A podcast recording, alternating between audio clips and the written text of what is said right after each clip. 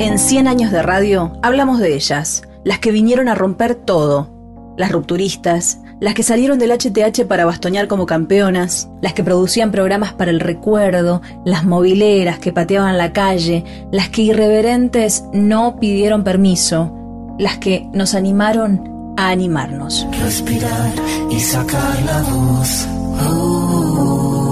Mujeres de radio. Abriendo caminos. Abriendo caminos.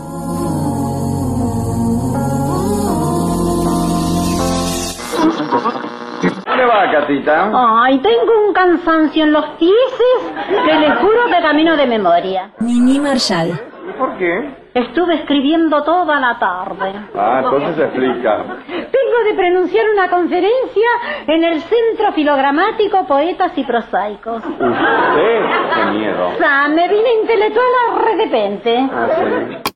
Mi nombre es Florencia Halfon, soy conductora de la primera mañana de Futurock, una mujer de radio que me genera profunda admiración y que creo que abrió un camino para las mujeres en el universo radial es Elizabeth Bernassi. Su desfachatez, su forma de expresarse, sus ideas, su voz potente, demostró que las mujeres no estamos en radio para solamente leer una publicidad como sucedía en otras épocas o decir la hora y la temperatura. Y también demostró que ser locutora no es solamente eso. Pero creo que nos abrió un camino a todos y todas, pero fundamentalmente a las mujeres. Así que a ella la reivindico de todas las maneras posibles, además de que me encanta escucharla y me gusta que se anime a cosas que todavía hoy, no solamente cuando ella empezó, todavía hoy hay muchas que no nos animamos. Hola, ¿quién es? La negra Bernassi. Hola. ¿En bemol? Nos cortaron. Hola. En bemol. Hola. Sí. Sí, Elisa Bernassi. Sí, Quique Prosen, ¿cómo Sí, estás? ¿Cómo te va? Te llamaba para preguntarte si te faltaba alguna mala palabra más para decir en el programa. O sea, porque quedan 10 minutos, quería saber. quedan cinco. cinco, cuatro horas. Cuatro minutos. Está bien, eh, cuatro minutos puede ser... ¿Cuál, fue- cuál te gustaría? En realidad no quiero ninguna más. Ay, O sea, pero porque- Pero No. que, que si es ¿Mala palabra es agua? agua en bidón. ¿Mala palabra es bidón? Se ve que no tienen nada que hablar, ¿eh? Bueno, hacemos un programa con lo que tenemos. ¿Mala palabra es hambre? ¿Eh? ¿Qué, tenés hambre? Sed. ¿Mala palabra es sed? Está la gente. Vení que yo te doy de tomar. está- está la gente con la boca. Vení para la oficina y yo te doy de tomar. Por favor, no, no, Che, estamos hablando de un tema importantísimo como de los tangos de puto y vos me venís con esta historia. Y que estoy cansado de escuchar eh, palabras obscenas en, en la estación de radio. Bueno. ¿querés pasarme a Aspen? No, Mira que- ya, ¿Querés que vaya a anunciar discos en este ¿Vos te, crees, ¿Vos te crees que yo estoy loco? Te voy a poner en Aspen. ¿Por qué? Anuncio disco en Aspen. ¿Para qué? Para que, sí. Para que ¿Cómo, vas a, ¿Cómo vas a anunciar los discos en Aspen? Este es un disco de mierda.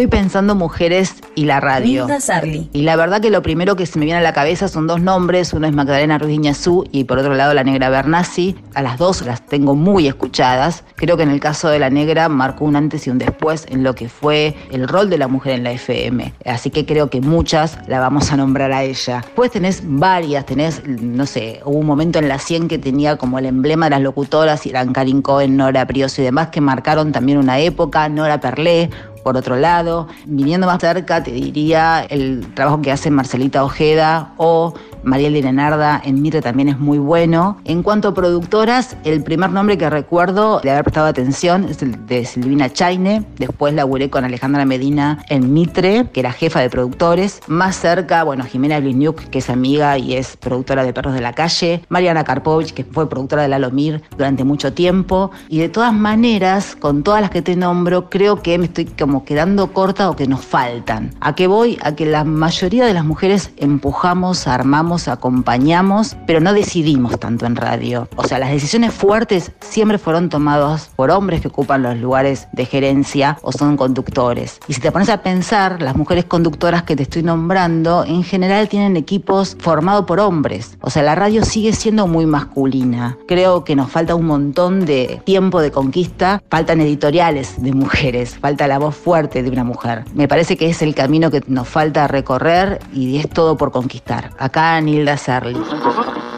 Todo lo que sale al aire en los canales, en los noticieros, está absolutamente controlado. Ustedes lo saben perfectamente.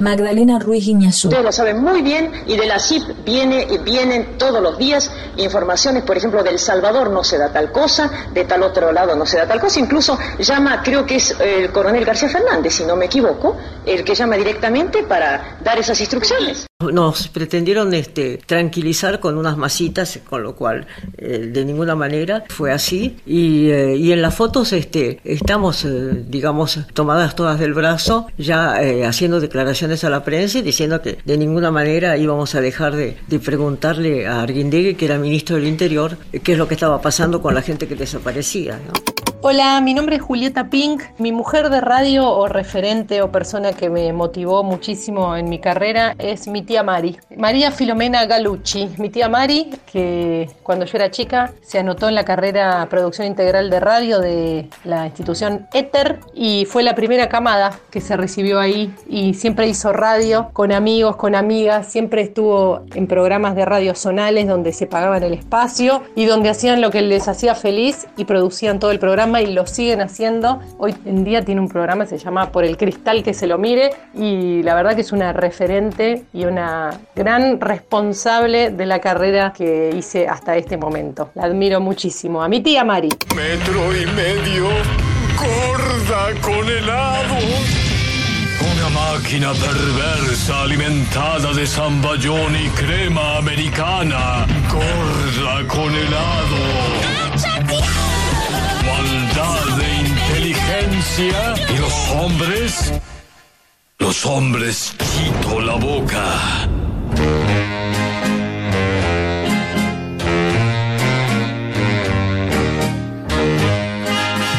A las 19 horas 22 minutos exactamente Bien. del día miércoles 8 de enero La fecha de no- tan 2014 importante. Damos inicio a esta ya clásica sección de Metro y Medio intitulada Gorda con helado. Julieta Pink. Gorda, ¿qué tal? ¿Cómo le va? Te veo cedido, ¿eh? Ya. Medio que me estoy acostumbrando. Tenés pelo, ves Sí, mejor, pero- con los anteojos. No es lo mismo, me lo vive diciendo. No, la verdad que ahí tenés razón, no es lo mismo. No es lo mismo. No es claro. lo mismo. Tenemos muchas consultas hoy. Sí, En arroba guion bajo gorda con helado, que es el tuit de la gorda. Arroba guion bajo gorda con helado. Claro, ¿qué dije recién? Arroba guion bajo gorda con helado. Arroba guion bajo gorda Claro, con ya helado. esta, con esta sería la quinta vez. No. Majo dice, gorda, tengo mucha celulitis. Yo quiero recordar algo a las gordas que recién se sumen. La celulitis no es otra cosa que un animal print de carne. Entonces, si lo vemos desde ese lugar, Sí, que deje de ser un tema. No quiero más preguntas de, ahora arranco, llego al verano que viene, Claro. me compré esta crema carísima francesa. ¿Se va? No se va nada. no se va nunca, No, ¿no? se va nada y aceptarlo. Dejemos de hablar, como el clima, no hablemos más de Chito la celulitis. boca. Perdón. En este centenario no solo festejamos, sino que seguimos luchando para que el aire se llene de otras miradas. Mi mujer de radio es la que defiende su territorio, Liliana Daunes. es decir, el aire que pisa, el cuerpo que apapacha, la raíz que camina, la libertad que desea. Canta en guaraní, en mapudungún, en quichua, en aymara, en zapoteca. Llegó a estas tierras una y otra vez esclavizada en los barcos negreros. Es mestiza, contradictoria, pero tierna, revoltosa, rebelde, apasionada, creativa, persigue sueños. Se sabe nieta de brujas, machis y chamanas, hija de las madres de la plaza, hermana de todas las que luchan, compañera de todes las feministas revolú. Mi mujer de radio tiene la memoria encendida donde duele, los sentidos prestos para el goce y la esperanza abierta a los latidos de lo que vendrá. Es munda encantada, es semilla criolla, es flor, es fruto, es gata y es la niña que aprendió a abrir la puerta para ir a jugar. ¿Por qué? Porque la radio es bella y me importa. Viva la radio. Soy Liliana Daunes, comunicadora feminista. Tener una buena voz, que es lo que todo el mundo dice, ay, qué voz y qué voz. Es que la seguís teniendo maravillosa. Gracias, Fanny, pero es un atributo natural, es como el color de tus ojos. El asunto es después, eh, ¿qué haces con, con el color de tus ojos, con la mirada? ¿no? Claro. no importa tener hermosos ¿Y ojos. cómo la usas la voz? Yo tuve este, esto- este regalo de la naturaleza, que fue ese color de voz, y después trabajé mucho para afinar ese instrumento fantástico que es la voz humana. Betty Elizalde. Nunca hay que mostrar qué es lo que pasa en un estudio de radio, sino donde queda todo eso que dicen la magia, el misterio, y cómo creas climas. En la televisión no se puede crear climas. Mujeres de radio. Abriendo caminos. Abriendo caminos.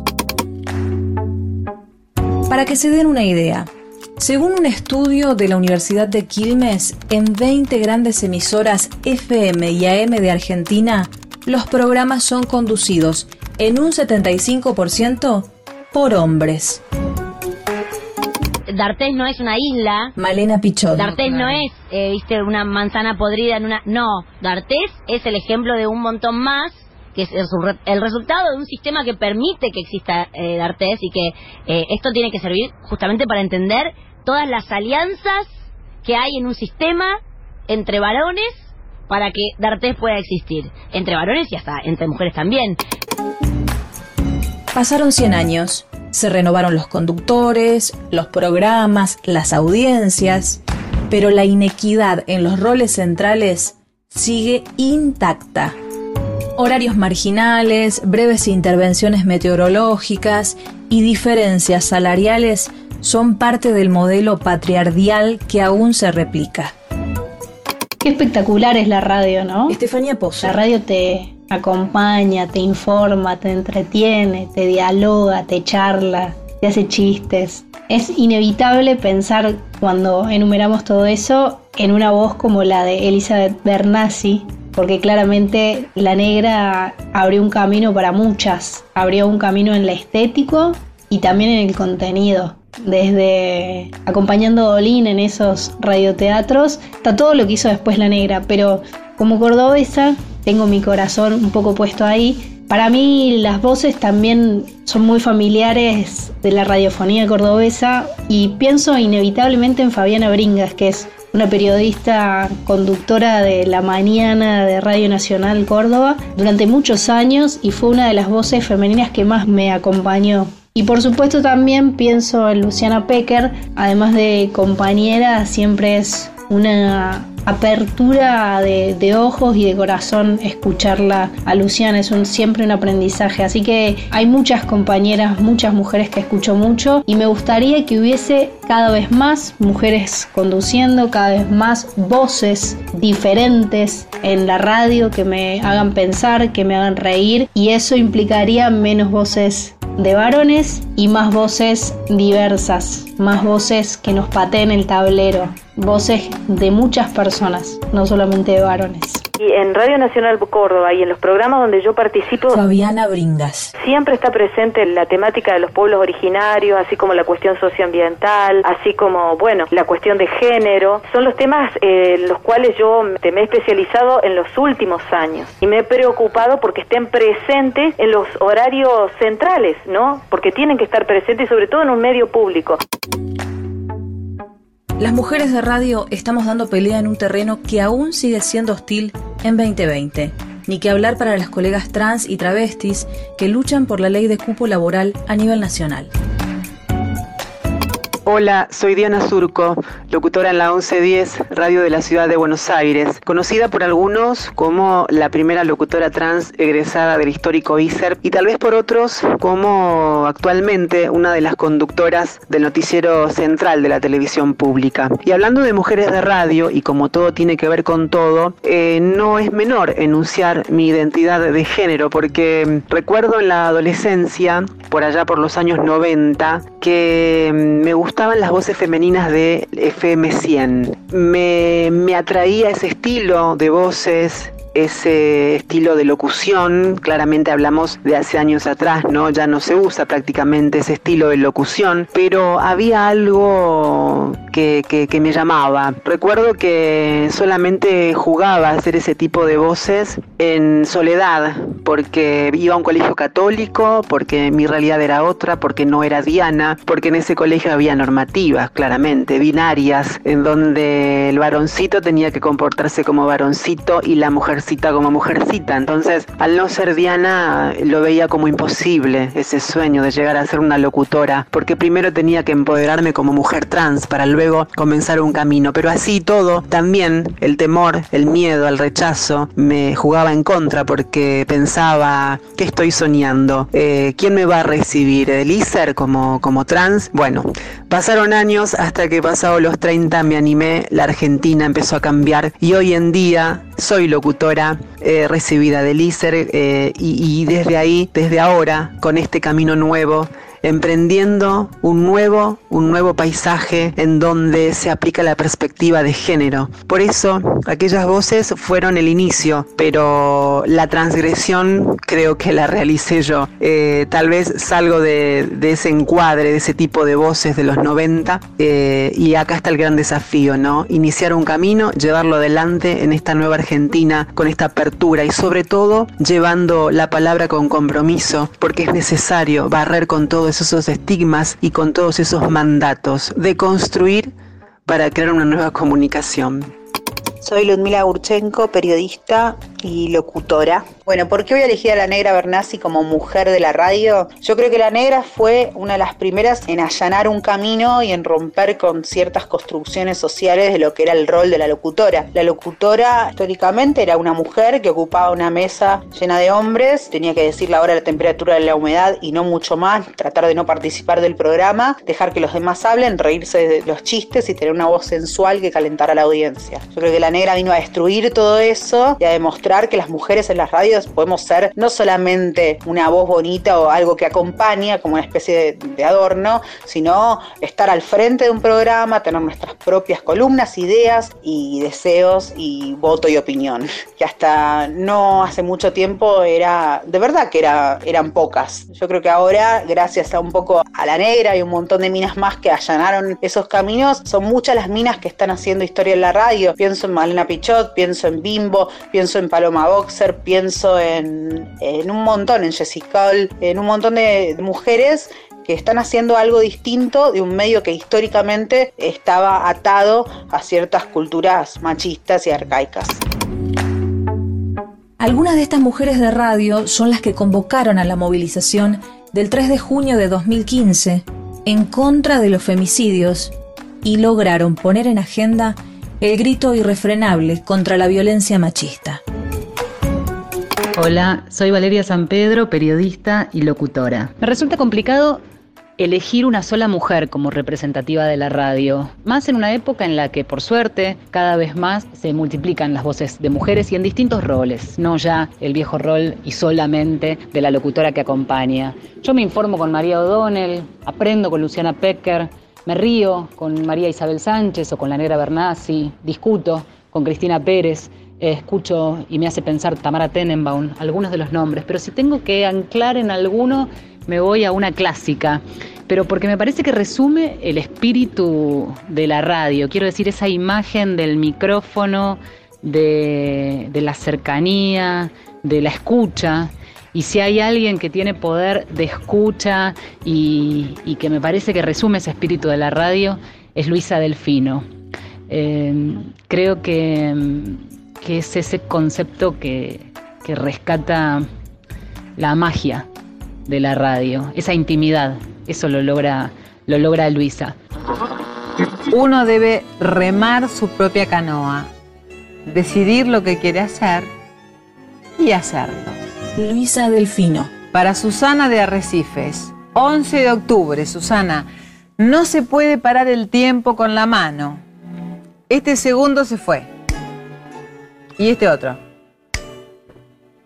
No te pierdas este. 17 de noviembre lo pide Marisa de Claypole, dice 17 de noviembre, el sol es un gran consolador en las mañanas. La noche es muy larga para no tener un sueño o un mazo de cartas.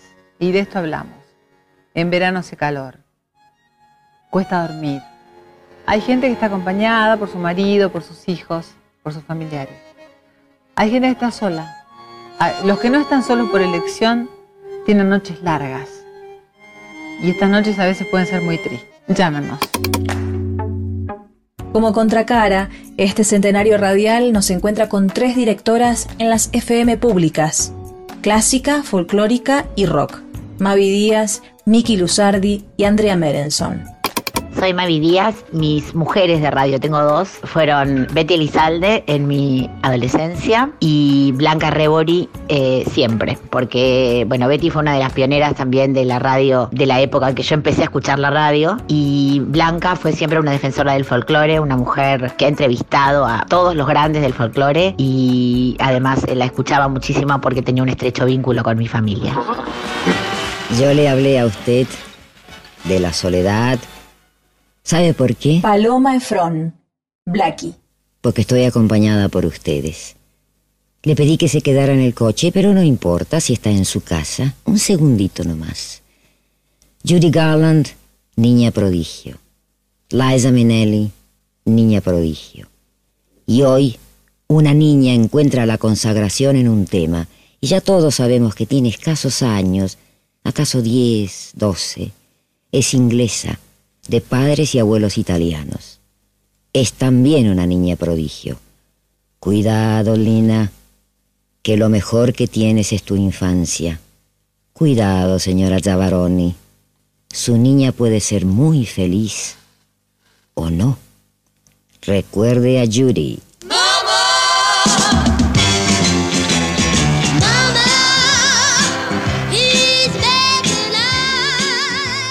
Hola a todos, mi nombre es Miki Luzardi. En el marco de la celebración de los increíbles 100 años de la radio argentina, pensar en las mujeres, pensarnos desde ese lugar, claramente nos invita a reflexionar como mínimo en cómo ha sido esta historia y sobre todo cómo es el presente y cómo pensamos nuestro futuro. Para mi generación es imposible no pensar en la negra, pero no pensar también en la reconstrucción de todo aquello. Algunos personajes inolvidables que nos han forjado, Nini Marshall, Nora Perlé, por nombrar solo algunas, pero a la hora de hablar de mujeres en radio no puedo no pensar automáticamente en mis compañeras, las que han forjado también mi camino mano a mano y estando al lado. Pienso en Fio Sargenti, pienso en Mariana de Iraola, pienso en todas esas pibas y todas esas productoras que han hecho que mi vida radial, así como toda la otra, se hayan enriquecido siempre y muchísimo. Así que mi celebración en un marco que siempre es de lucha, porque queremos muchos más derechos y queremos muchos más espacios, va para ellas. No me hagas un bache tan grande. Nora Perlé. Pegá las palabras. Entonces, el sentido de, de la vida no es así. El sentido de la vida es otro. Es con silencios. eh, Nos nutrimos de silencios y nos embellecemos con los silencios. Y el texto se, se embellece también, ¿no? Por supuesto. Hojas secas. Las hojas secas perecen mientras crujen bajo mis pies. Ha llegado su fin. Concluye el ciclo como lo hará en nosotros cuando ese día que el destino ha fijado nos arrebate el soplo de la vida. Que sea estoico mi porte ante la muerte y que resista cuando los dioses pisen las hojas secas que forman mi existencia. En estas fechas se suele recordar a los locos de la azotea. Es hora que también empecemos a hablar de ellas, las guerreras del aire. Del aire. Mujeres de radio. Abriendo caminos. Respirar y sacar la voz.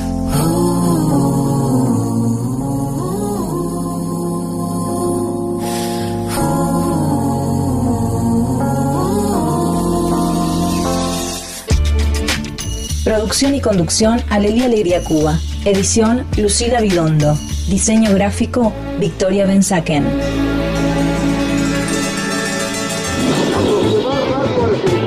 Homenaje de Telam a los 100 años de la radio en Argentina. 100